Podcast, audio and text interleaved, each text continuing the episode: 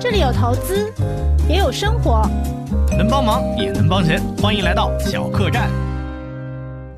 大家好，我是小罗，欢迎来到咱们理财小客栈的现场，继续来和我们的呃白垩纪的美女诗诗姐还有珊珊姐来聊一聊我们上一期没有聊完的话题。啊，上一期呢，啊，咱们其实听珊珊姐讲了很多故事啊，其实讲了王亚伟啊，讲了股卖不掉的时候卖定开债啊，然后基金公司为了再托起大家信心，开始卖发起式的基金啊，然后其实我们差不多讲到二零一六年了吧，对吧？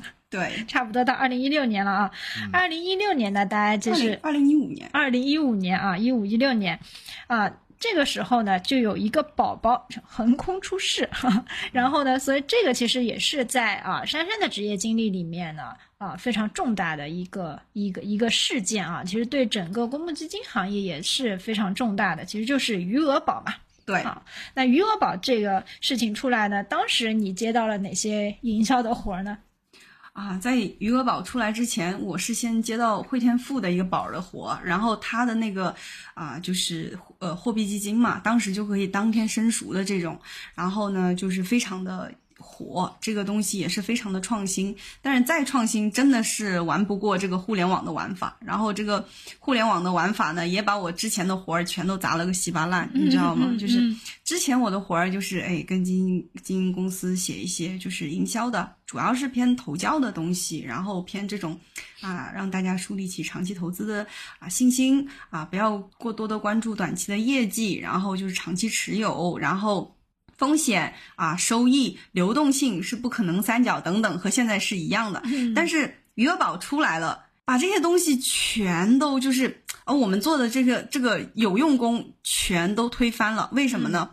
余额宝出来的时候，它真的是命好，命好到什么程度？那个时候市场特别特别的缺钱，所以市场缺钱呢，这个收益就高。嗯，然后它出来的时候呢，我记得最高的一次，你想货币基金。它的收益率能到百分之七，对，简直吓哭了，你知道吗？就是我一个无风险收益，我能到百分之七，你现在就是我我我的有的股基都不能到吧，还是亏亏钱的。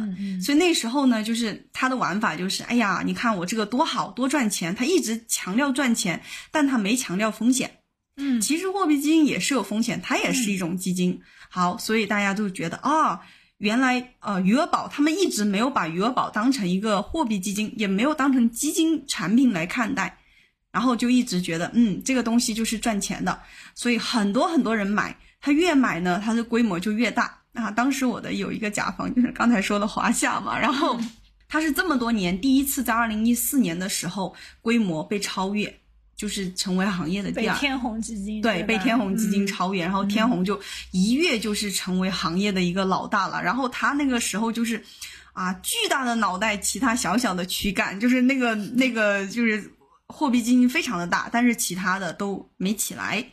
那这个东西呢，就是我以为啊，可能就是昙花一现。当时的那个货币基金，后来啊，它呃那个余额宝，它的收益下行了之后，就是它的收益没那么高了，可能大家对这种互联网式的一个玩法就没有那么大的兴趣了，啊，结果这才是一个伏笔，你知道吗？后来我不是和你做同事之前吗？然后就是啊，咱们某宝，然后就开始某乙就开始在推这个东西，就是推基金的东西，他来一套玩法是什么？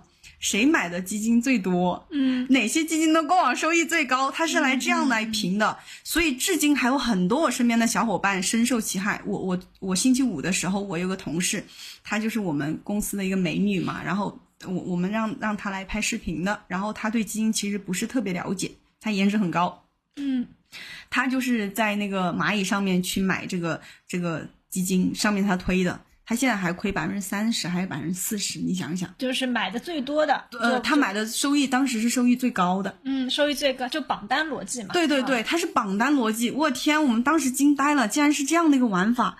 嗯，对的。所以小罗，小罗，对你有你就是这个新兴的这个九五后，你看看，我我我我，你有什么想吐槽的？他我就要吐槽，要吐槽。我今天就是来吐槽的。那个像某富宝上面，就是妇女之宝那个软件上面，它不是也有一个精选的榜单吗？它原来也是按照这个逻辑来玩的。我觉得大家有很多人会去看这样的一个榜单。那我其实是想问一下，就是珊珊姐，那除了这个榜单之外，还有一个东西叫做评级，就是基金连续几年，比如说像一些证券报啊评出来的之后，什么精选呀，包括一些评级机构五星儿、四星儿，那你觉得按照这个选会怎么样？当时营销的话，会有一个这样的营销的噱头吗？好奇，这个营销的噱头简直是年年都在用。就是我但凡能够评上我的所谓的金牛奖，金牛奖又称基金行业的奥斯卡奖，哎，我这个可以可以用个三四五六年，就是一直说，哎，我是金牛基金经理，然后金牛公司一直在讲，但真的有用吗？它。有一点点用，但是它没有完全的大用啊。我们之前我和诗雨共事的时候，我们也就做过，就是啊，金牛奖他们买这些基金，后面是不是都涨了？对对，我们当时有一档就是数据类的栏目，对，还记得还记得大概是一个什么结果吗？其实没有，就是比较分散的，没有说就是都是涨，没有说都是坏的啊，也没有说都是好的，它其实没有什么可参考性。我也做过一个组合，这个组合的名字叫做“跟着金牛买基金”。我好像拉的是几年呀？然后是每年在公布的三年期股混基金公布了之后，在下一个交易日我就把它调仓到我的组合里面。我给大家看一下这个数据啊。其实就是呃，我讲一下，就是金牛啊，趁你在看数据的时候，我讲一下，就是啊，其实看金牛奖还不如看晨星，因为晨星每一次它只公布一个。它比较容易看，就金牛，他每一次啊，每一个奖他都要搞好几个，好多个奖，就是希望大家都能获奖。对对对对对。正好小罗在看这个数据的时候，我一定要吐槽一下这个评奖的这个评奖的这个机制。就是其实金牛奖已经算是基金业里面比较权威的奖了，对。但是其实基金行业里面会有很多各种各类、各种各样的奖项，但这种奖项呢，有的时候就是为了让每每一。就大部分人都能够拿一个奖回去啊，所以他这个奖项的名字也是层出不穷啊。但是其实现在也，比如说像金牛奖颁奖的时候，呃，他会有一些偏，就是他会偏长期的这种奖项。其实我们其实是可以看一看，包括我上次看到哪哪一个奖，它有就是呃五年里面为基民赚钱最多的。这样的奖项，所以其实并不是说排行榜它就不好。其实排行榜呢，你也要看说它是一个啊三年五年的一个排行榜啊，千万就是不要追那种短期的排行榜，尤其是说我觉得销量榜千万不要去追。对啊，以前大家都喜欢把基金当做当做消费品卖，所以呢，当时嗯好多基金销售平台的这个销量榜是大家最喜欢看的一个榜单，但是买进去呢就。就会亏，对，所以这个就是我又回来，我还是想吐槽这件事情，这件事情给我的。就是当时的工作带来了好多的困扰，我一天到晚要跟大家说，你不要买这样子的一个基金，你应该买那些就是真正的比较均衡的一些产品，不要去，啊，不要去过多的追逐于它过往的一个业绩等等，要看它和现在的一个行情的一个匹配度，对吧？啊，比如说它可能过往它是某一只主题基金在某一个特定的一个区间范围内做的特别好，那现在你再买它其实没啥意义，就是，但是。随着余额宝的横空出世，随着这个互联网玩法入侵到我们的这个金融行业，其实我们那那段时间我真的很难做，我做的非常的痛苦。嗯，小罗，你数据看完了吗？看完了，看完了，看完了，看完了。对，就是我我来说一下这个结果，我大概是从二零一二年的年底，然后到一三年，现在我们录的时间是五月二十一日，然后它的总回报是百分之两百九十三。我刚刚说了，选取进入这个组合的基金是每年的这个呃奖项评出来之后选三年期的股混，然后它的年化收益率是十四，听起来好像还是不错的。因为这几年沪深三百这样的一个区间来看，表现是很平庸，但是它有一个巨大的缺点，就是它最大回撤非常大，而且它曾经连续大概有四年左右的时间都没有赚钱，最大回撤达到了百分之五十五，这就相当于是一百块钱买进去了，哎。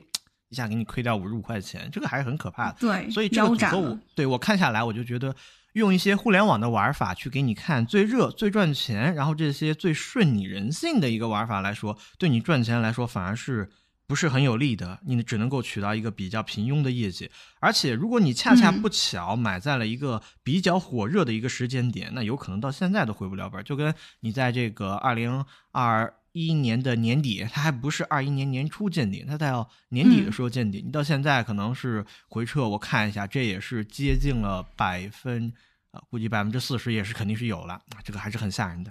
千万不要是我拿着，我觉得真的会很痛苦。你想想我。四成就马上就腰斩了，然后我我我还有啥信心啊？我我其实还算是半 一个半个行业的人了，我都没有信心了。对于普通投资者来说，其实我觉得拿着这个太痛苦了，体验感太差了。嗯，所以其实余余额宝，我有一个就余针对余额宝这个故事，我有一个另外的一个观点啊，就是其实当时大家买余额宝真的是能赚到钱的，是的，并不是每一个热点都都都不蹭。对对对对，就是有的是。要要要蹭多少钱？上次那个呃，爽哥哥也是啊，他不是去买了这种类似于理财产品五个多点收益嘛？但是他卖房款，他是买了一部分。你觉得，如果说你有不同的观点，你觉得大家可以在这种所谓的无风险收益很高宝宝类产品买进去的时候，大概可以拿多少比例可以买？宝宝其实其实你还是要看就是债券的一个就是收益率的这个曲线嘛。就是，其实因为债基的话，本身你比如说，哎，纯债的债基，或者是说短债债基啊，这个呃，比如说短债和货币基金吧，它其实相对来说就是收益率，呃，就是嗯，风险就是比较小的。那这个时候呢，你其实就是说，哎，它当它的收益啊相对来说比较高的时候，其实就是可以买的。你比如说像去年大家都在买美国的货币，对吧？因为美国国美国国债都已经啊百分之五了。啊，然后呢，货币基金其实就是买短期的这些啊债券嘛，啊，所以当时大量的有钱人啊都是去海外买百分之五的货买货币基金啊，所以我觉得这种时间段是可以买的呀。但是现在其实因为你国债也就国内的国债也就只有两点多嘛，啊，所以这个时代就没有了，所以它是一个时代的红利啊，所以我觉得啊，我我我的一个呃不太一样的观点就是说，哎，像这种热点其实。有的时候是可以蹭的，就像以前我们爸妈买国库券，对吧？对对对，买国库券也能赚一波钱。当时买保险啊，十几个点的收益也能赚一个钱。但这个是时代的红利，我感觉后面不太会有。但是呢，以前我们也通常都说，海外就是低利率，对对吧？永远低利率，永远零利率。但是你看到美国的货币到了百分之五啊，所以其实大家可以就等一些这样的机会啊，这样机会来的时候，你就做一些现金理财嘛。嗯，但我也不喜欢做现金理财，我就喜欢买买权益，我就赚大钱啊。嗯，我和诗雨的观点其实也是有点类似的，就是呃，首先啊，这种机会真的是不多。你要说我我拿着钱，对吧？我持币去等，其实是等不到的。等不到，嗯。对，然后其次呢，就是它真的就是闪那一会儿，就是到十百分之七，也就那段时间，我我估计好像也就。一两个月的时间，好像就就是那后面也就是六五，然后四啊，对，然后现在都一了吧？现在一了，对，一点多。什么时候看看？就国内是一个加息周期的时候，大家可以呃再关注一下啊。嗯，还有还有一点我要补充，就是为什么那个时候那么火呢？就是因为货币它虽然有风险，但是它是风险最小的这个基金产品了。嗯，其实有一个货币踩过雷。嗯，我知道，对吧？有一个，其实在我们那个年代，有一个货币是踩过雷的啊，但是基金公司其实把它兜掉了，所以最终也没有发生啊亏损的这个情况啊。是的。那那可能大家对货币的话，就是呃，就是货币这类产品可能不太性感啊。那其实下一个故事就很性感，分级基金。对，小罗，你以你的年纪，你有没有玩过分级基金？他没有啊，有有有，应该没有吧？但这个一一般不会去主动的去买，包括我在我们社群去聊的时候，都不建议大家去买这样的一个产品。它往上确实很刺激。现在没有。嗯，首先这个产品在二零二零年的时候，因为二零二零二零年还二零二一年的年底的时候，就是所有的分级基金。就不复存在了。这个产品呢，也就是从在二零一五年的时候是最火的，因为那个时候是牛市嘛。然后啊，那个时候很火。后面的时候呢，它的风险真的相当之高。你说基金本来就是一个普世化的大众理财的东西，然后基金公司把它玩出杠杆了，就是。但当时分级基金真的很火，很火爆。就是呃，可能咱们小宇宙的听众都比较年轻啊，我大概普及一下分级基金是个什么东西。嗯，分级基金呢，它分成分级基金 A 和分级基金 B 啊。分级基金 A 呢，就像优先股一样的，对，就你买分级基金 A，基本上是拿一个固定收益，比如说差当时差不多应该是百分之四啊啊，差不多。左右对，然后呢，分级基金 B 的这个份额呢，其实就是他借了 A 的钱，嗯。啊，就也就是说他会给你，就是所有的这个分级基金总的赚到的这个收益呢，嗯。他会给到这个 A 呢百分之四的一个收益，对。啊，然后剩下呢其实就是 B 的这个收益，大家可以简单就这么理解，等于就是拿着 B 的基金份额的这个基民呢，啊，借了 A 的钱。对，然后呢去投资。那分级基金嘛，当时一般都是很多都是主题型基金，对吧？军 军工，对对对对，互联网，哇，对当时是真的是非常刺激，而且当时其实衍生了非常多场内场外套利的玩法。对对对啊，我记得刚进公司的时候，第一个学的就是分级基金的玩法啊，然后啊，当时大家觉得这个东西就非常好玩，嗯啊，但是后面就是就是一地一地鸡毛。但是我觉得它其实是一个。我自己觉得还蛮创新的产品，只是说确实拿公募基金去放杠杆这件事情啊，确实不太合适。对我在这补充一个行业小八卦啊，就是国泰有一个基金经理叫梁信，他以前呢就是专门做这个分级基金的一个公众号，然后他在里面各种分析对 这个这个这个分级基金的，然后没有想到后面成为基金经理了，也是非常传奇的。传奇啊！对对对对，梁总真的是就是业内非常传奇，他我觉得他是自媒体第一人吧。对对对，就是通过玩自媒体把自己做成了一个基金经理。其实当时就是因为为什么给他做基金经理呢？就是因为他有足够多的粉丝，是的，所以他有足够多的资金啊。然后呢，其实后面因为又是做这个指数基金嘛，所以你有这个资金，他就能够把这个基金发起来。对。嗯就是可能啊，对于小罗来说，就是太年轻了哈。就是当但当时那个时候，就是应该怎么说呢？就是其实监管它是后置于很多事情的发展的，就是觉得这个已经愈演愈烈了，我兜不住了，然后我真的要出来管一管了。就大家可能会先想，就是。很多的时候，理想情况下，哎，基金公司是很好的啊，基金产品这些策略也也是经过就是各种回测的一个检测的，然后这个市场我们也是就是啊非常理性的去对待了，实际上根本都不是这样的，基民是不理性的，基基金公司是不理性的，然后监管它其实就像法律的，就是这样子的，就是我先发生了，我后面才去立法，我先发生了，我后面才去规范。对我们通常都感觉就是以前非常困扰监管的一个点就是，呃，一放就乱，一管就死，一管就死。对对，就感觉就证券这个行业好像就是这样子啊，所以很多东西呢，它确实是后面打补丁的。对，嗯，就是可能啊、呃，我在这里再补充一个小故事，就是我我有认识身边的人，他们当时哦把房子卖掉了，然后来买分级币，你知道吗？嗯嗯。就能想象得到，就是有多么火。但是分级币真的是很性感，因为我我觉得，但凡是放杠杆这件事情，它就是一个，就是让人产生赌性的一个事情。是的，是的，嗯、对。但是它的错误的点，我觉得是在于说，它不能放在一个普惠理财的一个品种当中。是的，嗯啊、呃，尤其是对那些很多就是他其实没有这个风险识别能力的一个人，嗯，他是觉得哇。我这一把赢了，我可能下一把还会涨。就啊、呃，之前某个被禁的脱口秀演员就会说：“嗯、哎，我今天可能赚了六千，然后明天我可能会赚七千。嗯”他可能会这样想，但是市场根本不是这样的，它是啊涨涨跌跌，涨涨跌跌，涨涨跌跌这样子的。对，所以这个点就是说，你在放杠杆的时候涨上去的时候，你会非常兴奋，对吧？一四年大家这个 那体验感简直到巅峰，你知道吗？真的是到巅峰，就是我觉得比现在创业板一一天百分之二十可能还要刺激。然后，但是它跌下来也是一样的，所以很多大家在放杠杆的时候，一定要想一想，它跌下来的时候你是呃无法承受的。啊，所以我，我我还是就是不建议大家借钱去就是投资，尤其是借钱买基金，我觉得就 更加不值啊。是的，是的，呃，这里就插一句题外话，就之前就蔡松松的基金嘛，由于涨涨跌过于猛烈，还被称为渣男基金，对吧？然后我又去看了他的一个收益，我看啊，就这就就这么点，然后当时跟当年的那个分级分级基金相比，就是差的太远了，所以就是那个时候我真的是见证了一波的癫狂，而且，嗯，小罗你知道吗？就是。基金公司完全是就是和我之前刚才讲的一样，就是上一期节目讲的一样，它就是顺着人性的。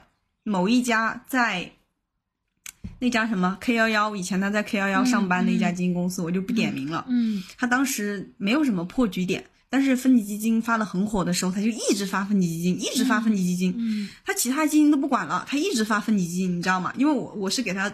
做乙方的，做宣传的，我就一直在写他们家的这个分级基金，所以你会想到，就是说，呃，也是我们上期讲到的一个点，就是顺人性去做事真的是很简单的。基金公司也想做这样的事情，就是推的非常快，卖的非常的好。你那时候买去卖一个主动的一个产品，对吧？或者是卖一个就是啊比较啊这种均衡的基金，根本都不性感。你在这个分级币面前，你算什么呀？就是。就是我都不屑那点收益，你知道吗？就是所以，所以那个时候，如果你自己没有一点辨别力，或者是你自己可能啊具备的这个能力不够的话，你可能会真的就是在那个时候亏的会很惨。然后有的人就是在那个时候就一辈子恨了基金，因为我也有身边的朋友，就是说我再也不玩基金了，对他伤了我很深。所以其实现在的呃，就是大家如果有一些亏损的用户啊，大家真的是呃，怎么说呢？还是我我也不能说让大家心态放平啊，就是就是说现在的这个公募基金的环境，其实相比于过去已经好了很多，它规范了规范了非常多啊。比如说以前人人都能开创业板，对吧？嗯，现在的话你需要签签很多的这样的声声明，你要有投资经验啊。以前人人都可以去放杠杆买这个分级基金，现在分级基金这个也都被规范掉了。其实现在的这些公募基金的品种啊。它相对来说，这些品种没有很多花样了，嗯，它只是可能在不同的赛道、不同的主题上面来来布局，但是总的来说就没有像，就不会再有像分级基金这种，就是又复杂啊，然后呢，普通投资者就是很容易有大的亏损的这样的产品存在了，嗯，所以现在的环境相对来说，经过这么多年，还是一个监管 下面。稍微好的一些，稍微好的一个生态了。对，小罗作为一个九五后，听到我们这个白垩纪的这个姐姐的故事，就是关于这个分级币的故事，你有什么感想？我之前也买过，然后证券买过，它涨的时候是很厉害的。对，它是那个币涨的就特别的猛，A 就相当于一个呃出出借这个资金的一方嘛。当时买了之后，就是。呃，涨跌幅是很吓人，然后没拿多久我就卖了，我觉得我好像拿不住。不过当时我钱也很小，不过也是，呃，索性是后面把这个停了，后面就钱资金慢慢就多了起来，因为开始存钱了，有一点钱之后就开始把更多的钱就投入到市场，当时就幻想着能够多赚一点钱，是吧？然后早点这个买个房子、买个车什么的，当时想法也挺简单的。但是就是像诗诗姐刚刚讲的这个监管。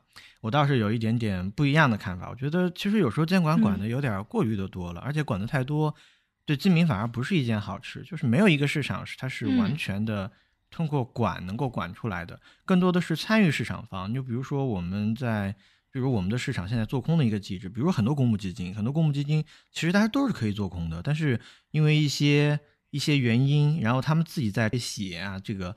可以去做融资融券，但是后来我去采访一些基金经理的时候，他们一般不会动啊，也不会主动去做，包括像一些指数基金啊。但是你不这样搞的话，市场其实它不会是特别有效的一个市场。我觉得监管太多反而也不好，还是就是从我们自己自身的角度出发，你自己多去学一些，不要去干一些顺人性的事情。在特别火爆的时候，你就出来啊。当然，每个人也只能管好自己的钱。嗯，两位姐姐继续吧，我我继续听。嗯，对我这里还要补充一个小点，就是因为我当时就从公募基金，就是怀着各种疑问，然后我出离开了公募基金一段时间，但我还是在就大金融行业。那个时候呢，呃，分级基金呢还是存在的。然后我是在其他的行业里面用再用一种眼光再去看了一下分级基金，我觉得还是这个眼光和这个视角还是很独特的。当时整个市场的环境就是在。降降这个杠杆，嗯嗯，就整个就整个金融行业的杠杆实在是太高了，嗯不只是公募基金哦。嗯所以大家如果说我有余力的情况之下，我觉得可以抬眼更高一更高一维度去看整个市场都在发生了什么。就像我们讲的，就是刚兑，嗯，就是就是整一个政策的趋势就是要去啊降降杠降杠杆，嗯所以分级基金它是存在不了多久的。对，它这个产品，所以它还能苟到二零二一年、二零二零年还二零二零二一年，我觉得还算挺厉害的。对对对对 苟到。对，所以就是说。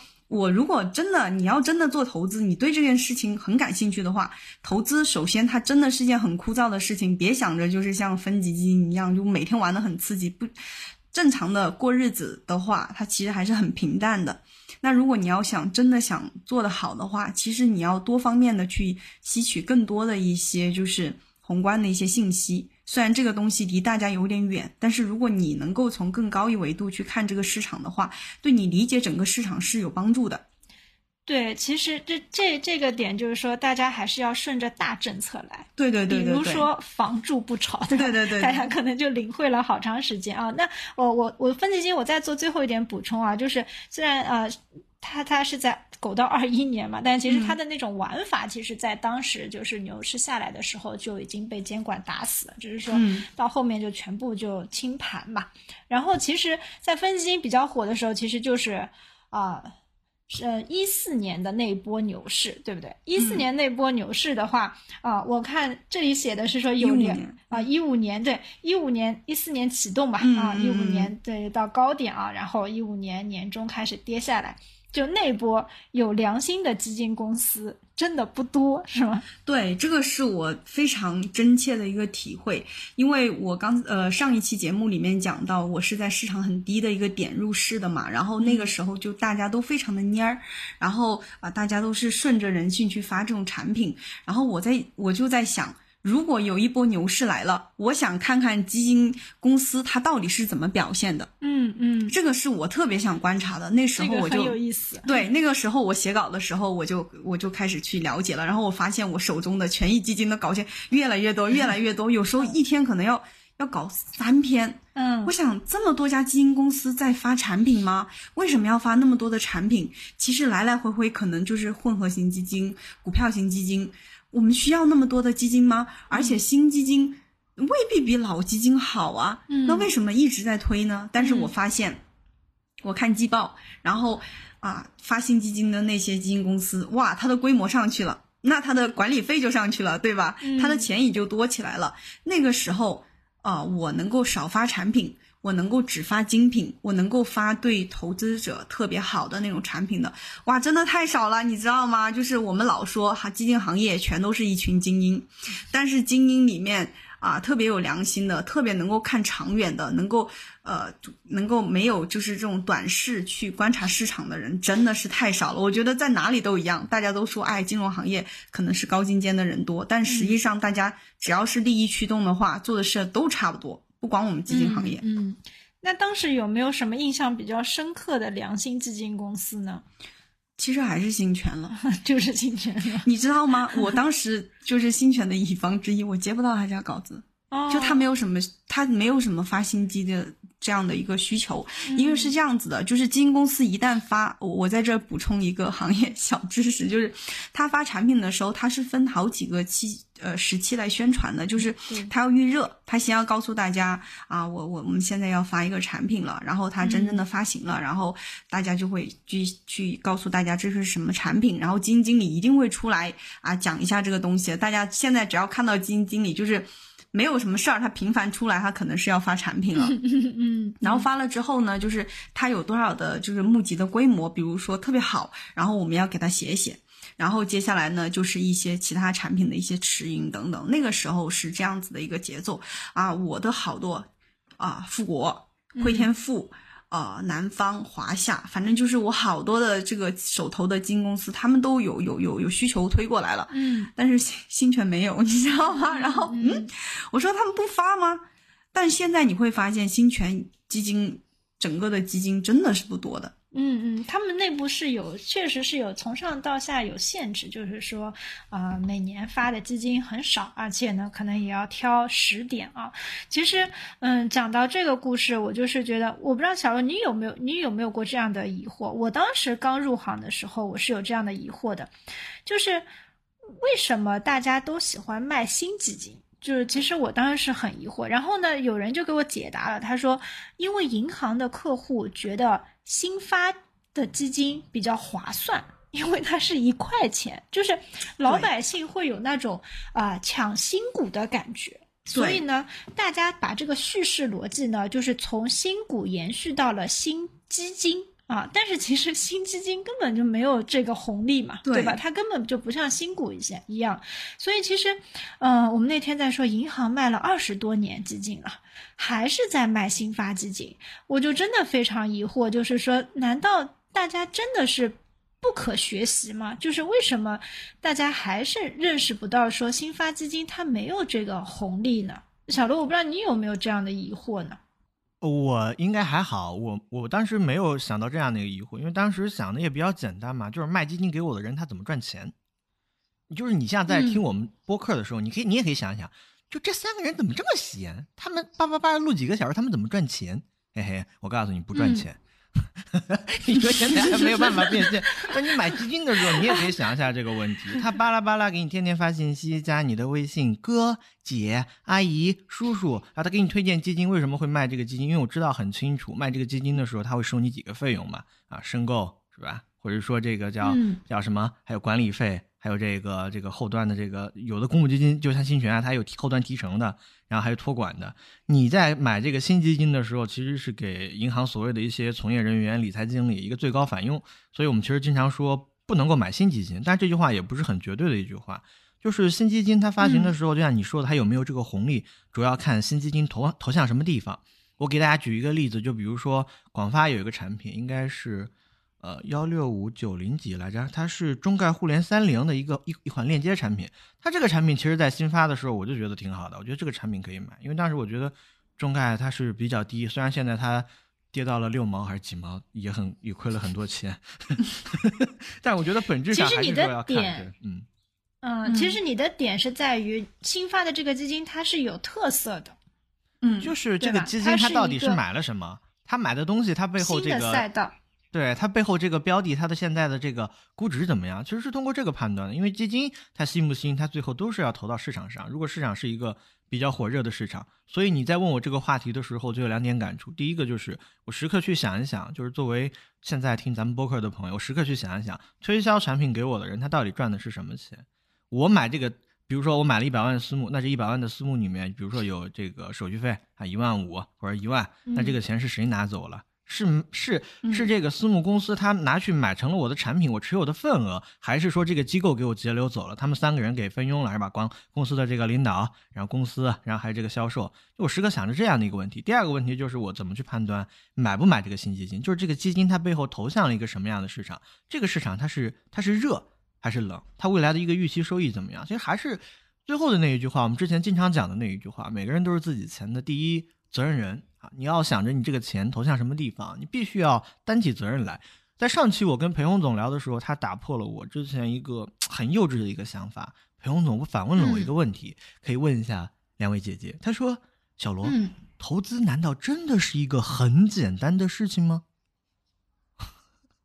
我一向都觉得投资是很复杂的呀。就是 我我我我先讲啊，然后珊珊再补充啊。嗯嗯，就是我一直都是觉得就是。嗯，我卖基金这么 卖基金这么长时间啊，就是大家千万不要把这个营销文案写的太简单，就是你太简单，其实是在就害了大家。就是因为投资它本身就是很复杂，因为你现 你现在找到了一些有效的指标，对吧？这些指标一旦你放出去，它就会失效。它就是这样的一个市场，所以一定大家首先对投资这件事情是要有敬畏的。就是为什么基金经理也炒不好股票，对吧？然后大家好像在这个市场上面大家都做得很烂啊，但是大家千万不要觉得就自己就很厉害啊。就是首先对这个东西，对这个投资这个行为是要有一些敬畏之心的啊。其次呢，我觉得就投资的复杂性在于说，它可能很多种方法都能够赚到钱。关键是在于你精通哪一种方法，就是你理解哪一种方法啊，这个可能是我的观点。珊珊，你觉得呢？哇，这个话题真的是我太想讲了，你知道吗？就为什么呢？就是很多人都觉得哇，那个基金经理名校毕业，高考状元，然后啊，又又全。所有的时间都扑在这个投资上，又能接接触到一手的资料，去上市公司调研等等，做的稀烂，还不如我呢，对吧？嗯那凭什么还要收我的钱，旱涝保收？这个投资，那你搞不下来，你就让我上行了。我我有时候还比基金经理搞得更好呢。我跟你说，我自己我自己和朋友不是做了一个基金投顾嘛？嗯嗯，我我做的，我们做的比那个中欧的还好，你知道吗？短期的，短期，短期的，短期的 啊，就是就是。开个玩笑，但是呢，我非常呃认同啊诗雨的那个话，就是投资真的是一件非常困难且枯燥的事情。它困难到什么程度？就是你想想，你 PK 的是全市场最聪明的一群人，他们都想赚钱，而且这个投资它是这样子的，就是这个共识一旦有了之后啊，收益就会失效。就是大家都知道这里赚钱了，你看路上啊，就是我都知道这条路上有果子了，你再去还有人吗？你一定是那人少的，或者是特别特殊的地方，你才能去薅到好果子。大家都知道了，你还能薅点什么？就薅点剩的了。我就想到我们那个小群里面，咱们小群里面，咱们有一位朋友就说，今年啊，大家的共识是怎么赚钱的？你你猜猜，小刘，你猜猜怎么赚钱？不买不买股票。不是，我知道了。大家现在的共识是说，我要做基金经理的对手盘，才能才是今年赚钱的方法。所以就是这个方法论一直在一直在迭代，就是永远这个就是它其实就是打预期的预期嘛，对吧？所以所有赚钱都是打预期的预期。就像我当时进啊，咱们就是。你前司的时候，我前司，我现司的时候，就是大家就很推崇精选个股的基金经理，对对吧？但现在其实大家这个方法论就有点有有点迭代了，就是其实还是要有看，比如说。看一些宏观，比如说贝姐，对吧？嗯，就是像这种宏观做的比较好的，哎，好像现在就会表现比较好一些啊。对对对。那是不是纯而且纯选个股精选的这个基金经理都是被深套着嘛？啊，对。所以其实大家一直在一直在演变啊。我觉得其实大家更多交的这些管理管理费啊，就是他就是在这种就是说呃支持这种。因为你跟不上这个方法论的迭代，你永远是滞后一个阶段或者是两个阶段。就是你知道的赚钱的方法，就是别人早玩过了。对，啊啊，这个点我我要讲 Q 一下上期我节目里面讲到的王亚伟。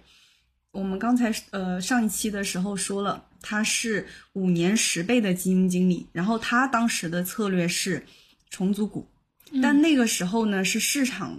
很特殊的一个时期，它出现的这样的一个投资机会，这也是他的一个投资策略。那为什么他在这个私募的时候自己为自己干了的时候反而行不通了？嗯，有可能是他的这个投资策略跟不上了，有可能就是投资能力等等。你会发现，就是所有的基金经理，然后所有的基金公司，它的投资方法论都要进行迭代的，不是说我一招鲜吃遍天。它不是中医那种，我越老越吃香的，我这个东西呃越久，然后我的经验就会越久。不是，投资是时时刻刻都要在学习的，你知道吗？我之前认识一个投资大佬，然后当然他不是公募的了，他是那个呃 PVC 那块的。他说他从来不跟同行交流。我说什么同行的会你都不去参加吗？他从来不跑圈子，为什么呢？因为他要保持他自己投资的一个啊独立性。他要自己去看这个东西，我一旦交流了，有了共识了，哎，你看你这样做，我也这样做，那我胆子就大了。就像是很多基金经理，我觉得他都没脸当基金经理，别人买什么股，他也买什么股，让别人亏了，就大家一起亏，挨骂会少一点，对吧？哎哎，这个点还真是有，是吧？你比如说追 TMT 到底追不追？对你追了，大家一起挨骂；对，大家一起跌你嘛。不追，只有你一个人挨骂。对，你不追就是你错过了这 这轮行情，对吧？你你就是你不行等等，所以你就会发现投资真的是一件很难的事情。然后我另外分享一个故事啊，就是我有认识一个人，他自己觉得自己炒股很牛逼，然后他辞职去做炒股这件事情了，然后他每天活得像基金经理一样，就朝九晚五。后来他觉得。真的不行，自己能力不行，然后体力精力都跟不上，然后又回来上班了。嗯，真的就是他说，原来投资是这么痛苦的一件事情。他以前觉得，哎，我可以顺便就是借着投资我自己提升一下，多看看这些东西，然后多了解行情，然后我多学习一些策略。他根本学不过来，他每天比上班还痛苦。他说这点钱我还不如交给基金经理来帮我理。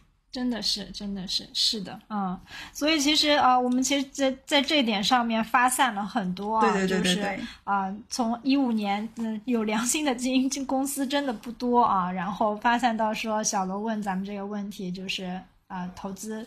真的这么简单吗？真的不简单啊，嗯而且你你会发现你在学的时候根本学不完，好吗？就我们在公募基金这一块儿，就是干那么多年，我觉得我知道的也是很非常少，嗯，对，对，然后的话，后面啊，后面咱们再发展到后面的话，其实就是近两年的事情了。近两年，我觉得大家就开始比较，就前两年比较火的就 FOF 和投顾，对不对对之前我和小罗专门讲过一期什么叫基因投顾，因为我们发现说，哎，行业内好像对基因投顾大家都比较了解了，但是好像市场上面这个名气并不小。然后感觉现在 FOF 也逐渐就是这个声音也都没有了啊。对不管是 FOF 也好，投顾也好，好像都卖不动。我觉得本质上，它可能就打破了大家的一个预期，就是原来呢，大家认为说单基金。对吧？你买单基金风险高啊，嗯。然后你买 FOF 和投顾呢就稳当一点啊，嗯。然后呢又有资产配置，然后呢又说资产配置是天下唯一免费的午餐嘛，对。然后最后发现，哎，FOF 和投顾还是亏啊，就是 它亏的时候好像也不少亏啊，对。然后涨的时候呢又弹不起来，然后它又面临了这样的一个问题，嗯，对，这个点就是我就接下来想讲的，就是 FOF 基金卖不动这个事情，就是很、很有意思。诗雨刚才说，哎，FOF 好像又沉寂了。嗯，他一开始，他现在是第二波沉寂了。因为以我白垩纪的这个历史来看的话，对对对，二零一七年的时候，它还是挺火的。一出来的时候，它也是每一个东西都是带着解决方案来的。它就是说，那么多基金怎么选，对吧？然后我来帮你选。对对对，哎，呃，这里我要呃插个题外话啊，当时我因为入行，我要去看很多基金的历史。当时在二零零几年、零四年的时候还是多少的时候，然后有一个报纸，它上面就写，现在市场上已经有两百只基金了，嗯，这么多基金，基民该怎么选呢？你看到现在市场有一万只基金，这个才是怎么选？嗯所以问题一直存在。那二零一七年的时候，就是 FOF 基金它出来的时候，它就是带着这这个解决方案来的。他说，嗯，我可以帮你解决这个问题。那么多基金哈、不好选，然后我帮你选。然后你看啊，我本身就是基金，它本身收益就比股票低，对吧？我基金中的基金放着放的，然后我肯定会更低。嗯那这样的产品，所以一出来真的就受到欢迎了，大家觉得我真的解决了我这个痛点。讲得通，对，讲得通，这个逻辑上是通的。我觉得营销上就是这样，你一旦被 touch 到了，你觉得这个东西打动你了，那你就你你就能够就是赢得你的用户。那他又是怎么失去自己的用户呢？很简单，业绩不行，就那段时间，然后包括出来的，他真的是命不好啊，他就是他和余额宝就是两条、两个两个命运，就是他出来的时候就是光环还很大的，然后你看遇到二零一八年，嗯那个时候就是真的是做什么什么都不好，那个时候真的是至暗时刻。对，而且当时其实因为很多基金它都是纯股的 FOF，对对吧？就是纯股的 FOF，就是不管是纯股的投顾也好，纯股的 FOF 也好，其实没有大家想象的，嗯，就是就亏损会变得很少。对因为它本质底层还是百分之一百的权益类啊，所以嗯它只是说别人跌个五十，我可能跌个三十五，是的这样子我觉得是可行的。但是别人跌个三十，我不跌，或者说我只跌个百分之五啊之类的，可能肯定是不行的啊。我觉得人就是这样子的，就是他好的时候呢，你看他什么都好；他不好的时候呢，然后大家就开始各种不喜欢他了。然后 diss 他最多的点就是，哈，我又刷锅，我又洗碗，就是 我我又我又买菜，我又洗碗，就是我本来买你这个基金都有管理费了，然后你又去买底层，又买基金又有管理费，你就是就是哪哪哪不好，你就是这样的一个产品，不能解决我的痛点，该亏还是亏，然后又双重管理费，所以就是一度我觉得都救不活了这个产品，真的，你知道吗？就是当时南方是第一支发这个 FOF 基金的嘛，然后它同期的产品中。那时候我和另外一个前司的同事不是直播吗？我们专门看数据的，也就只有他的规模是在大比例增长的，其他的都还是那种几个亿、十几个亿的这种。你对对想想，对，就是我上期讲的，有一个南方的公基金公司很喜 很喜欢争第一啊，就是这个南方。我好像没有掌握这个度，然后我把这个基金公司的名字都说了，不过没关系，没有人认识我，反正反正我就大胆的说了。流量也有限，嗯，对对对，所以在这样的一个情况之下呢，大家就就不看好这个产品，所以所以呃，二零二零二二年的时候，二零二一年、二零二二年的时候，这个产品又火了，所以我当时还很纳闷，它怎么又被救起来了？嗯嗯我还专门去去去聊了，我们也聊，我们私底下就是这样说的，就是银行推的很猛，然后那个时候它的一个业绩还算比较稳，我觉得其实是因为就是，呃，我要稳稳的、幸福的成功。其实当时我们开始卖的时候是卖投顾嘛，嗯对吧？卖基金投顾，但其实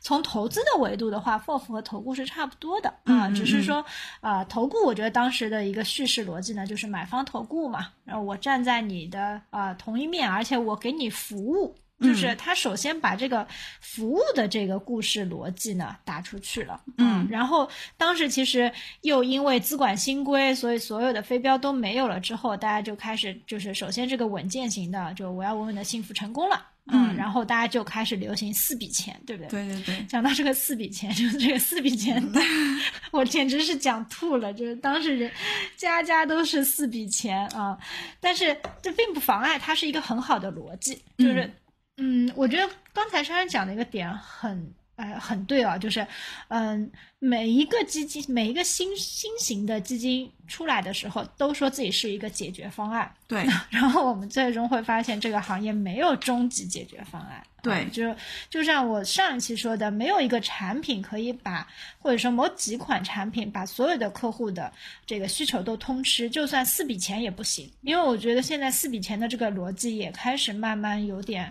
我走下坡路了，嗯啊，就是大家觉得四笔钱也解决不了我的问题啊，我的稳健理财我也亏啊，我的长期投资我也亏，而且长期投资大家说三年以上，三年以上我还亏啊，所以我觉得最终大家就是这个行业它就是不断在被证伪啊，不断在被在找寻这个新的解决方案。哎，小罗，那 FOF 和投顾这一块，你有什么问题要问珊珊姐吗？对，投顾这块儿我实在是太熟了，呃，随便问。我问一下珊珊，你你发的投顾多大规模啊？我的那个投顾是我和朋友一起做的一个投顾，然后暂时保密啊，但是呃规模也不低。哦，好好好，我其他没有什么问题，我就好奇这个，万一我、嗯我们以后要发投顾怎么办？我们也从听众朋友 身上赚点钱我我告诉大家，我其实是我们要从你身上赚点钱。我我其实这个话题我还觉得还真的还挺有意思的，就是呃，我为什么在这块儿上我我做了一个什么基金投顾的滞销思考，就是从上一期我都说我会做反思笔记嘛，我就一直在反思，就是呃，我前一份工作就是在卖基金投顾嘛，所以就是卖卖 真的是卖不动，看了我一眼，都是我家的指标是吧？就是真的卖不动，然后呃。就是我不仅卖不动，我还把我周围的一圈人都得罪了。嗯，我讲一个我身边的故事啊，就是二零二二二零二零年的时候，我刚开始要准备卖基因投顾，那个时候叫基因组合。对，然后我有个朋友呢，他就是决定要去英国，然后他说我现在有一笔钱，我应该怎么投？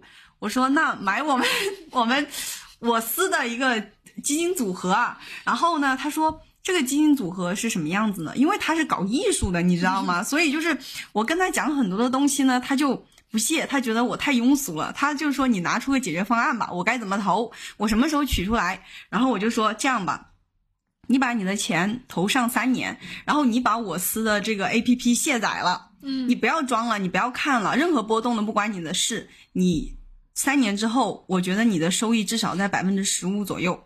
他说，哎，那还行啊。他算了一下，就是比放在银行里面合算嘛。啊，然后后来好死不死，就三年过去了，二零二三年了，这家伙是真的要去英国了，然后他就重装了我我司的那个 A P P，然后他发现他亏了百分之十几，你知道吗？嗯然后他很震惊，他说：“他说珊珊，我得问问你一些问题了。”他说：“为什么你当初信誓旦旦的跟我说长期投资三年，什么隐含收益百分之十五，为什么我现在是亏的？”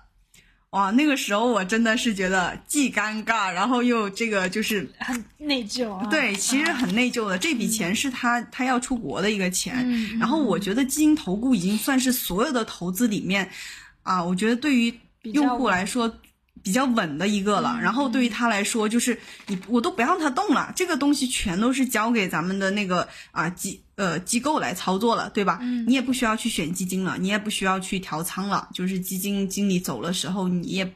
你也到时候换什么基金，你也不用去考虑这些东西了。好，你就拿着就好了。哎，结果一拿人家亏了，然后现在问我基金投顾，我现在经常还在思考基金投顾的事情，也就是现在我离开了这个行业，但是我依然再去琢磨基金投顾的事情，就是这个事情依然引发了我很多的一个思考，就是到底它能不能做一个现阶段的一个解决方案，然后另外就是它所谓的那么多的投资者的服务，到底能不能服务到用户？嗯，我我觉得这里面我想插一句啊，就是我其实我也一直在思考这个点，就是，嗯，我觉得就是大家还是回到上一期的一个点，就是大家把所有的营销都简单化了。就为什么大家会有三年的这个概念呢？因为我们当时在做，就是所有的基金公司在做回测的时候，三年的正收益概率是百分之一百。我不知道珊珊有没有记得这个事情？有有有所有的权益类产品三年的收正收益概率都是百分之一百，而且三年的那个收益相年化收益相对来说是比较高的，差不多是在百分之十以上的。嗯，所以当时呢，大家就基于这个数据呢，做了非常多的文案，大家认为三年就是长期。对，所以，其实我觉得基金投顾的滞销也滞滞销，它其实很长很大的概率是在于说，咱们这个第三笔钱啊，长期投资的这个钱和三年挂钩了，但是三年真的是不够长期，所以我就说嘛，就是。但凡大家宣传某一个很简单的点的时候，这个这个指标就会失效嘛。所以你宣传三年的时候，你就失效了。其实，如果你说这个把三年这个东西拿掉的话，就是如果以比如说二一年入市，然后呢，你买了一个全股型的投顾的产品，到现在如果就是有略微亏损的，其实如果是未来行情上涨的时候，就其实他赚的钱是说你亏的少，嗯，所然后呢，你未来呢，你又可以就是有这个，就是蹭着这个上涨的这个行情涨上去，就就就呃。上这周其实我做了一个直播啊，然后直播里面大佬就说，哎，如果现就是熊市你保持能保持百分之十的以内的亏损的话，其实牛市的话你是可以赚赚一点钱的。所以我觉得这个滞销的本质就是大家还是把这个营销简单化了。就是我觉得这里面就引申出一个思考啊，大家如果在买基金的时候，如果你的理财经理或者说啊这个客户经理也好，或者说是互联网上面的这个营销的文案也好，就把这些东西都很很简单化的告诉你，然后几个指标数据拍给你，那我建议你不要买。就至少他要跟你讲一期直播吧，对吧？至少你比如说或者咱们这种播客听个两三期吧，就是他把这个事情得给你讲明白了。而且我觉得不不提示未来啊，不提示风险的基金营销都不是好营销。嗯，就是这个时代已经过去了，就是大家其实现在也都是啊、呃存量客户的时代，就是嗯客户是很聪明的，我觉得始始终就是我们要认为说用户是非常聪明的啊、就是千万不能按照老逻辑来再做一些这个营销上面的事情。对我其实在这块儿上也很想吐槽，就是我们经常讲长期长期，那用户也会问我们长期，就是营销这块儿的锅我接啊，就是营销确实有很多的一些难点，嗯就是嗯，基金营销它不像是啊我的快消品营销一样的，对吧？我我营销海飞丝，我营销飘柔，它再菜，它还是一个能洗头的东西，它只不过不能让你的头发像像这个广告一样闪亮。但是基金它不一样啊，你买了它有可能会亏，你明明是为了理财、为了赚钱去买的，但它可能会让你破财。嗯嗯。所以它就真的不能按照一般的这种所谓的快消品或一般的商品去理解它，它是商品、投资品，然后我觉得是双重属性的。但是很多人可能就是没有这样子的意识。那我们营销的时候也在考虑到底该怎么去写。那别人问啊，那你你要我长期投资，那我应该怎么怎么个长期呢？那我们只能算啊，大家的一个拿拿的一个时间。当时我们我们。呃，有有两个说法，第一个就是啊，算这个三年股市的一个隐含收益其实是百分之十五，那是我们测算过的。然后有很多的机构也是沿用这个说法，所以三年是大家觉得哎，还算是一个中长期的这样的概念。然后另外一个呢，就是沿用美国的，美国的就是大概是十年是一个一个一个。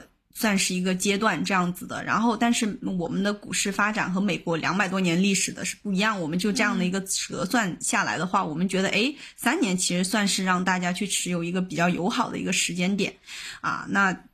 也就推了这样的一个概念，但是你说长期，我觉得长期这个点真的很难讲。之前老早就有大佬吐槽过了，那个是芒格还是还是还是谁？反正就是国外的大佬，他说长期来看我们都会死。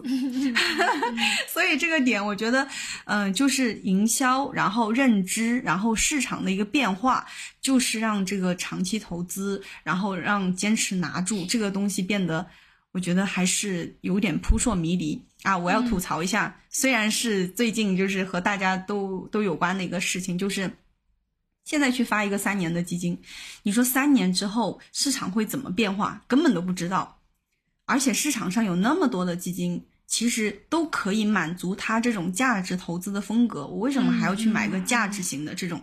这种基金呢？我现在不在营销这个嗯营销端了，我可以用力的吐槽了。我觉得这种产品根本都不值得一发。嗯，发什么？有什么好发的？如果我要买价值型的，我一把一堆的基金可以买。然后现在市场是低点，我买哪个基金其实都是低点。然后做的好的，然后相同策略的各种都有，我凭什么要去买这支基金？嗯，我懂你的隐喻，小罗你懂了吗？呃，小罗应该应该能听懂就是买人，我觉得这个是很重要的一个事情。就是珊珊姐说，市场上有很多人在发同质化的产品，呃，因为每一个人不一样啊，包括他们公司对他的考核如果不一样的话，其实他的内在动力是不一样的。类似的问题，关于就是基金持有几年，嗯，在上一期啊上上期我跟裴红总聊的时候，我问过他一个问题，我说市场上有一个译了很多巴菲特书的一个著名的作家，他自己也写过书。甚至在那本书中，他投资了几十年，他的收益率非常非常好。但是他在私募拍拍网上面，他的一款私募基金，一八年四月成立，十一月建仓，四月是在下跌，十一月几乎是底部了，非常好。但是到二零二三年五月的时候，亏损百分之十四。我说，我当时就在想，这个长期投资，所谓的长期持有，它是不是一块遮羞布？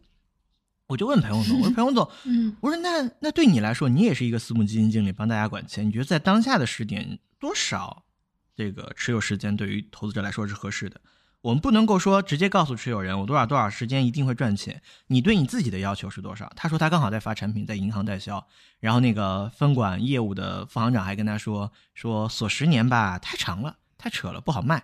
那锁一年吧怕你不好做。他就很有信心的讲，他说我觉得锁个一年就可以了。但是这个东西，你觉得他一年之后一定会赚钱吗？啊，当然我跟裴勇总关系很好，不能说他不赚钱啊，不能够说他不赚钱。我的意思是说，他判断市场也有可能会存在一定的错误，没有人能够把市场判断对。但是到我们回到这个事情的本来的逻辑上面，你买这个产品，如果是买一个人帮你管，其实还是他的投资逻辑和框架。就像我们上一个问大家一个问题，我说投资真的是那么简单吗？珊珊姐说投资不简单，而且有些枯燥。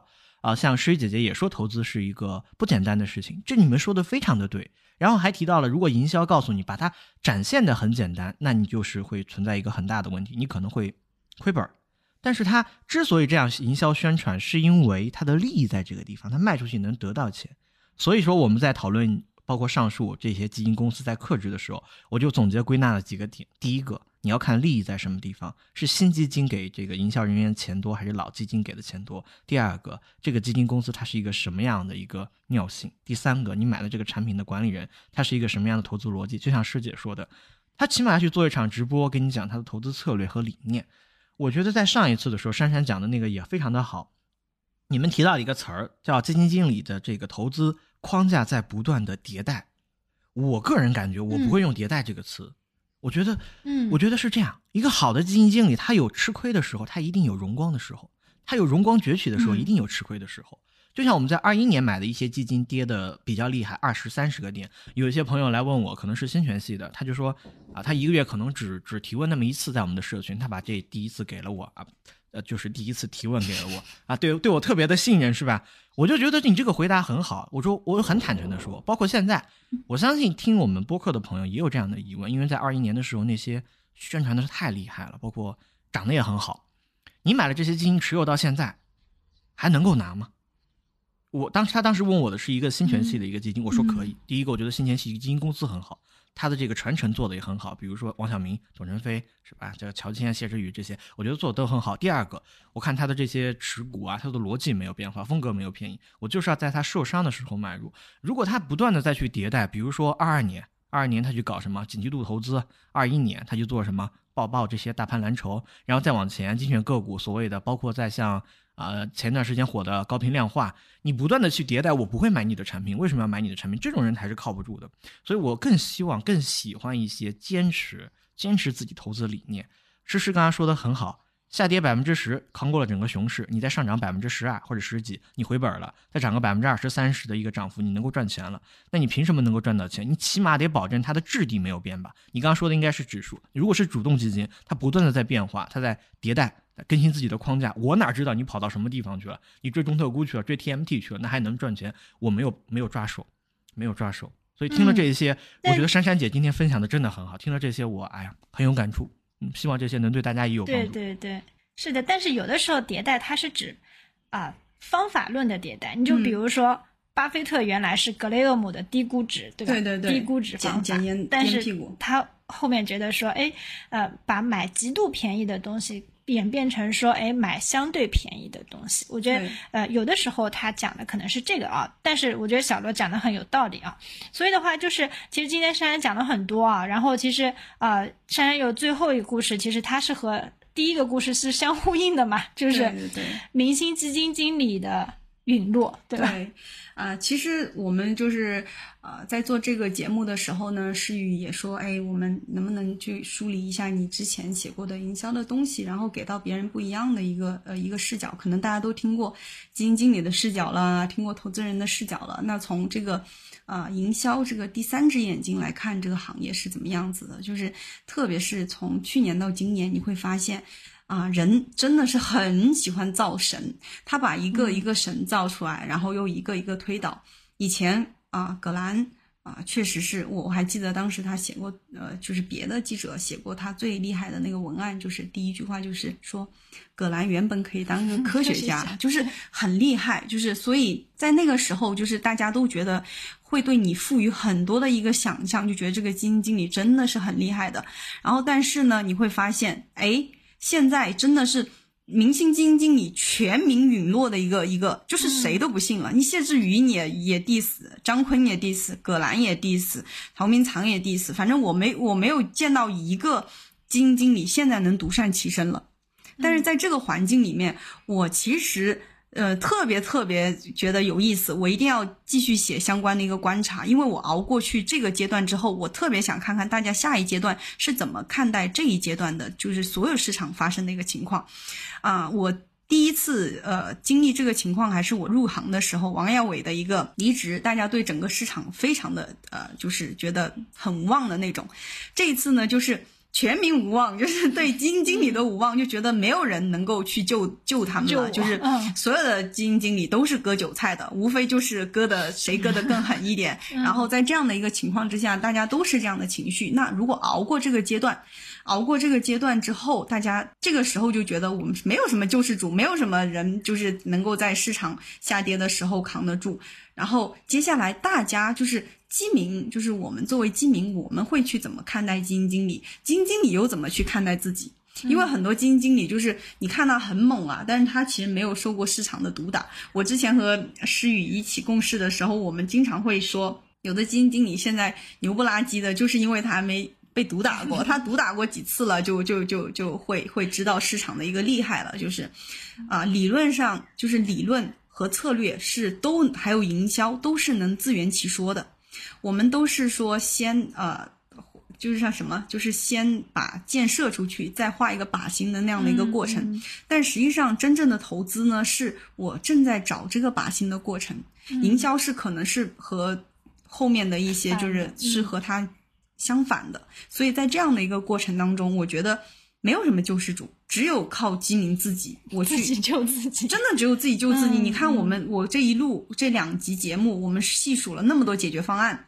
嗯，又是发起誓哦，又是搞 FOF 哦，然后又是给你在市场里面，就是股市不好的时候给你卖债哦，其实都是一个一个解决方案的一个提出，但是你发现什么都不合适，但在这个呃，然后又跟你说，哎呀，我也可以做基金投顾来帮你做这样这种就是呃买基金、挑选基金的动作，我有很多明星基金经理，他们历经了牛熊，有很伟岸的一个业绩等等，你发现所有的东西都失效了，现在是一个。众神陨灭，所有东西都失效，一切的信念都都在坍塌的时刻。我反而觉得这个是一个黎明前的一个黑暗，还挺有意思。我还挺期待这个时期的，就是大家到底在想什么，然后之后大家怎么看这个时期。是的，是的，我也有同感。我觉得现在就是这个绝望的感觉啊，就是和一八年下半年真的是差不多啊，而且啊，它可能和三次熔熔断，对吧？我们都经历过那很很夸张的那几次熔断的那时候的，就是呃绝望。可能我觉得可能比不上熔断，熔断因为当时一开盘，对对对对，九点钟一开盘，九点九点下班了，九点下班了，对，然后就这这个好像好像是不一样，但是其实我感觉和一八年下半年大家感受差是差不多，就是对什么都没信心了。但是投资就是这样子的，就是啊大家都没信心的时候，可能啊可能这个黎明就会来。反正我们呃入行这么多年。还没有见过说不一样的事情，确实没有，确实还没有见过啊。所以，嗯，我其实就是呃，这个珊珊最后一个故事的话，我其实我我的总结就是，嗯，我觉得确实没有什么救世主，也没有什么某一个品类可以呃，就是全部全部通吃的。嗯，但是我认为每一种品类里面肯定是会有好产品的。嗯啊，就是你你不能指望说基金投顾就能拯救你。但是基金投顾一定会，我觉得就现在时间还比较短，基金投顾里面一定会出现好的产品，好的投顾的主理人的。对，这个其实就是我的一个呃观点啊。那其实呃今天呃这个。下集的话，珊珊也讲了好多故事啊，我觉得这个整集串起来，咱们这个这两期的话是可以流传啊，流传到看看再过十年啊，我们可以再把后十年的基金营销的啊这些故事能够再补上，是一件很有意思的事情。对，小罗刚才讲一个点，我自己也很有感触，就是他刚才说，就是基金到底看什么，是不是？很多的就是呃投资理念，你不能说它现在有效，它就是一个永远有效的，对吧？所以小罗说，我还是看基金经理。嗯，我我也很认可，就是因为策略它是死的，但是人是活的，人是不断的会去想新的策略，去适应新的市场的。所以我觉得看基金经理呢，目前为止还是一个啊比较行得通的这样的一个一个方法。但是呢，就是结合我这个十一年的这个这个在行业里面摸爬滚打的经验来看，就是。我最大的感触就是，基金行业就是一个轻资产、只看人的一个行业。基金公司它很有可能就是核心的人员走了之后，都可能就是整一个他自己的一个公司的所有的投研能力都会没有了。嗯，为什么呢？就是我又讲到，我要又要 Q 一下王亚伟。二零一九年的时候和王亚伟去争冠亚军的的亚军，你知道是谁吗？曹明长对，当时 曹明长，当时他是以不到一个点输掉的。嗯，现在大家记得曹明长是谁呢？是中欧基金的人。嗯，大家还会去记得当年的新华基金吗？新华四杰在重远在重庆的那个基金公司，大家记不得了。所以投研能力和投研实力，他这一代又一代的人的传承，才能才能把这个基金公司给托起来。就如果人走了之后，人就是拖不起来，那个基金公司就可能就垮掉。嗯，这是我真实看到的这个这个点。有很多基金公司，他们其实很厉害的，后面核心人员流失了之后，就真的就可能就是起不来了。我我要 Q 一下华夏，你看华夏现在他在做一个什么策略？做 Vanguard 的这个指数的一个策略，指数。很难做的，在国内，我们我和诗雨以前共事的时候，我们都说，在咱们啊 A 股还是主动的这种会更能够获得这个超额收益，啊，如果是像啊海外市场一样，它发展的非常成熟，人家搞了两百年了，我们才才几十年呢，对吗？所以你现在就搞指数过于超前了，真的是可能是起个大早赶个晚集，我不好说啊。但是这个东西。你会发现，人家可能一开门的一个基金经理就是五年十倍股的这种牛人，到后面怎么就变成了一个以指数发展见长的呢？而且我告诉大家一个营销秘密，在在这个营销里面啊，基金带字母还有带数字的是最难营销的，比如上证五零 ETF 这种真的很难营销，就很难卖出去。所以你会发现，就是从这些故事，你就可以看看到，就是。很多很多基民不是很关注基金经理离职这个这个东西吗？其实大家可以再进一步去看看，这就是留留心，就是这家公司的投研团队现在怎么样了。如果你搜到新闻说投研团队就是好多核心人员走啦，或者是怎么怎么地。啊，就参见那个 什么乌乌传燕之类的，然后你就你你你要留个心，就是你现在手里面的基金，你要留个心，你看看他接下来他还会怎么去做。嗯，因为基金就是一个轻资产、只有人的一个行业，重人力，对重人力的一个行业。对的，是的。行呀，呃，今天珊珊为我们分享很多啊，小罗，要不你来收个尾啊？好，珊珊姐刚刚讲的那个，我觉得很好。既然今天来做客一次，因为我们之前在也。之前的节目也推荐过一些基金公司，比如说像传承比较好的国海富兰克林的三剑客，他们的任职年限都有十年之上了，在一家基金公司甚至能干至十几年。还有富国的朱少醒朱总，包括像我们推荐的呃新全系的新新政全球的基金。那珊珊姐这边有几家传承比较好的公司，可以给大家推荐一下吗？我已经 我已经离开这个行业了，啊，也不是说离开这个行业了，我觉得，嗯嗯。还是刚才那个观点，就是当时啊，能够跟王亚伟去 PK 的那个新华基金，人家也有四节，然后什么上投摩根，他也有几节等等，就是汇丰晋信也有多少多少，就是这些东西可能更多的就是营销的一个概念。就是我有这么多的人，我有这么多的历史，我把它打包作为一个营销的亮点，所以我觉得很难说以一个啊这现在的一个当下的一个营销的一些点，然后去告诉大家说，哎，这些人是很很值得一看的。我觉得更多的是以一个辩证和变化的角度去看，啊，可能他营销他在一个家公司很多年了，但是他可能投资理念已经固化了。嗯嗯，对对，是的，是的，这个其实。大家就到底是选年老的 基金经理，还是选年轻的基金经理？就年轻基金经理会发现他的业绩很有，就是很有爆发力，他很有做业绩的那个动力。他有动力，因为他想赚钱，就是他想成名，对吧？对。然后年老的基金经理，你会觉得，哎，他很稳稳妥，对，他保守，他在啊这个下跌的这个，尤其是在这种震荡下跌市场上面，你觉得拿着安心啊？对。所以我觉得就是，嗯，不同的还是不同的市场，还是适合。不同的这样的基金经理吧，嗯，就是可能很多投资者就是想从营销里面去拿到一个万全的一个啊解决方案，或者是一个答案，对，或者是说啊，你现在就告诉我到底投几年算是长期？你现在就是告诉我最好报个代码，就是现在买哪只基金，什么时候赎回？但是你看，我跟你说，我对那个朋友的那个案例，就是 人家去英国了三年，人家还亏的，所以就是。很少有人能够给到你非常明确的，咱们只能是说走一步看一步，逐步观察，逐步提升自己的一个能力。嗯，其实我也觉得这个是这个行业，呃，我觉得现在是蛮吸引人的一个点，因为它没有最终解决方案，所以你可以一直去。帮助大家找到解决方案啊。其实我觉得现在像大家做很多内容，对吧？做很多直播，做很多投教，其实我觉得这个反而是解决方案的一种。嗯。嗯嗯而且，呃，我最后再补充一点呢，就是基金公司和基金经理之间真的很难比。为什么呢？我们可以把它想象成一个武侠的江湖。你说武当派，我也能自成一派，是吧？少林我也能自成一派，然后丐帮，那我也搞得风生水起。你很难说哪一个武学武呃就是。